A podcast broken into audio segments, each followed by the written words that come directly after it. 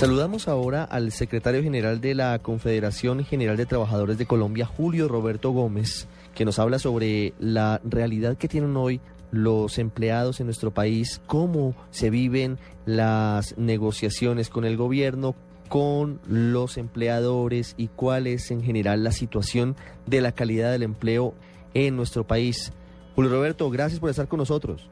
Bueno, eh, desde la presidencia de la CGT, en efecto, queremos manifestarle a la opinión pública a través de Blue Radio que en la conmemoración del Día Internacional de los Trabajadores nos encontramos en una situación donde continúa una tasa de desempleo que es muy preocupante para eh, la clase trabajadora colombiana, una tasa de informalidad que es cada vez más inmanejable, eh, eh, contratos basura, procesos de tercerización laboral y salvo en algunos aspectos donde hemos encontrado algunos hechos positivos como el derecho a la negociación en el sector público, como la oralidad en la justicia, como que la huelga no sea calificada por los gobiernos, sino por los jueces, el tema de una unidad especial de la Fiscalía para investigar sobre la, muerte de los sindicalistas. Eh, consideramos nosotros que el gobierno del doctor Santos se raja en política laboral eh, de cara a este cuatrienio en donde definitivamente no han sido resueltos los problemas de la clase trabajadora colombiana. Hoy, primero de mayo, para usted para la presidencia de la CGT, ¿cuál es el principal problema, la principal situación difícil que viven los trabajadores de Colombia? Bueno, yo diría que el principal problema o uno de los problemas fundamentales es la tasa de desempleo, la altísima tasa de informalidad y un fenómeno creciente de desconocimiento de los derechos de los trabajadores. Y hay un segmento de la clase trabajadora que es muy importante, que es el que se encuentra en las zonas rurales, que es el movimiento campesino, quienes laboran de sol a sol.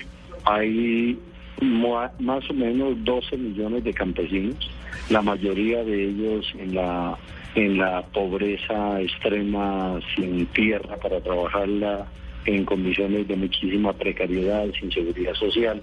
Y yo creo que en el país definitivamente la paz entra por el campo o definitivamente no hay paz en Colombia porque ese sector que necesitamos en el país eh, con tanta permanencia, eh, nosotros consideramos que hay que brindarle una atención especial y lo estamos reivindicando en este primero de mayo.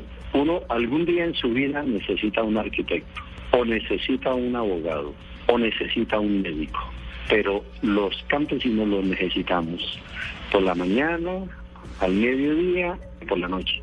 Permanentemente dependemos del trabajo de los campesinos porque son los que garantizan la seguridad alimentaria de un país. De tal manera que en este primero de mayo hay que realmente reivindicar los derechos del campesinado colombiano.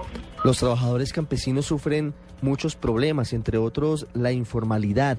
¿Qué se hace desde confederaciones como la que usted representa, la CGT, para hacer un acompañamiento de estas personas? Que como usted lo dice, todos los días tienen un contacto directo con nosotros y los necesitamos permanentemente. Sí, nosotros en la CGT desde hace 43 años trabajamos con el campesinado colombiano.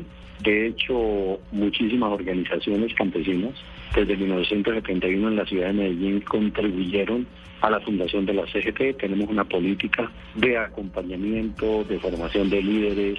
Actualmente la mayoría de los trabajadores del campo organizados están afiliados a la CGT, la Federación Agraria Nacional, que tiene más de 70 años de vida, la Acción Campesina Colombiana, varias de las seccionales de la Asociación Nacional de Usuarios Campesinos, la Federación Nuevo Liderazgo Campesino, además de las organizaciones agroindustriales en la, en la, en la palma africana, en la caña de azúcar, en las flores, en el banano, en los distintos sectores del agro que todos los días generan riqueza y desarrollo para este país y que cada día se empobrecen más. De cara al futuro, ¿cómo ven eh, ustedes la relación de los trabajadores con el gobierno? ¿Lo que se viene haciendo es suficiente para garantizar los derechos? Vemos, por ejemplo, algunas actuaciones del ministro de Trabajo imponiendo multas para las empresas que están utilizando la tercerización laboral de manera abusiva. ¿Esa relación con el gobierno es positiva? ¿Usted cree que se ha hecho lo suficiente para garantizar los derechos de los empleados? Nosotros consideramos que hay que profundizar todo lo que tiene que ver en un marco de relaciones entre el gobierno del presidente Santos y el movimiento sindical hasta el próximo 7 de agosto. Luego del 7 de agosto con quien gane las elecciones. Llámese Santos, llámese Peñalosa, llámese Oscar Iván, llámese Clara López, llámese la doctora Marta Lucía. Con todos ellos, a la hora que sea necesario, vamos a tener que eh, desarrollar un trabajo eh, de conservación, de diálogo, porque eso es lo que es pertinente en estos momentos.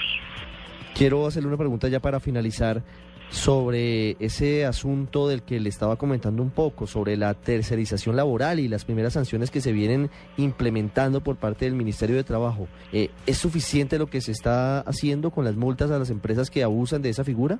No desconocemos el valor de esas actuaciones por parte del Ministerio del Trabajo, pero aún son eh, insuficientes, son demasiado tímidas y requerimos que eh, urgentemente se profundice el trabajo en torno a que estas sanciones realmente eh, logren persuadir a ciertos empresarios para que no abusen de las figuras, las figuras de la tercerización laboral es Julio Roberto Gómez, presidente de la Confederación General de Trabajadores aquí en Blue Radio en este primero de mayo. Julio Roberto, muchísimas gracias. Muchísimas gracias para ustedes y un abrazo para todas y todos los periodistas en esta conmemoración del Día